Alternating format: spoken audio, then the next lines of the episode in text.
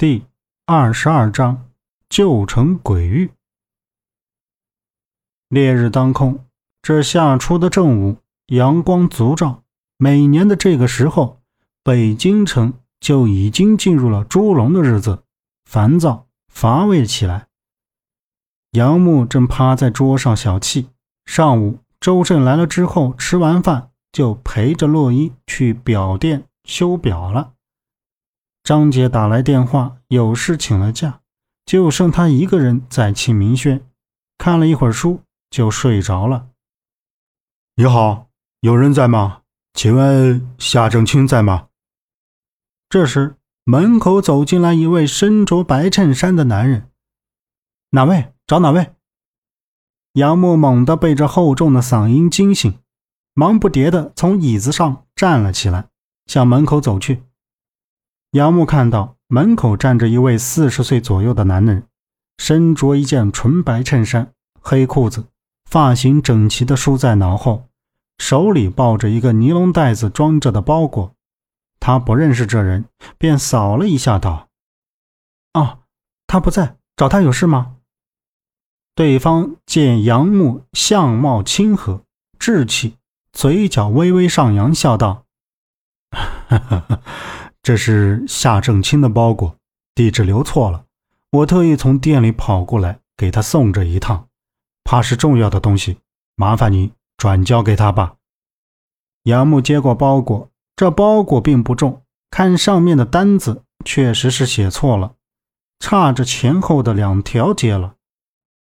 哎，谢谢您嘞，上里面喝口茶吧。不了，我这还有事，就先走了。那男的转身向外走着，杨木见他走得匆忙，也没好意思留他，忙说了一声：“哎，慢走您。”目视着那人走远，杨木拿着包裹向店里面走着。夏叔的包裹，这么多年也没见过谁给夏叔寄过东西，好奇的看着手里的包裹。杨木看什么呢？谁的包裹呀？夏洛伊和周震从门口走了进来，夏洛伊瞅着杨木那木讷的样子，跑过去问道：“那夏叔的？”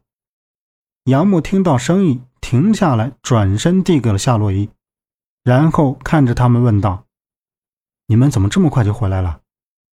周震一副悠然自得的表情，俯身自己倒了杯茶水，喝了一口，道：“那哥们神手。”不到二十分钟就修好了。我和洛伊还去了一趟赵奶奶家。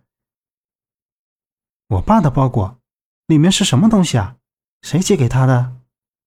夏洛伊抱着包裹掂了掂，自顾自地说：“这上面也没写寄件人嘛，打开看看不就知道了。”周震放下茶杯，把夏洛伊手里的包裹抢了过去，说道：“苏州萧县。”这萧县不是那个龙城吗？夏洛伊嘟着嘴，把包裹抢了回来。等我爸回来，让他自己拆吧。说着，抱着包裹要上二楼。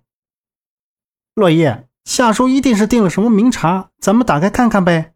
反正早晚都要打开的。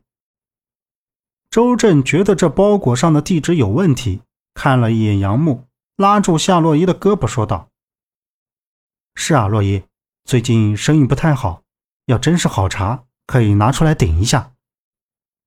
杨木转过身说道。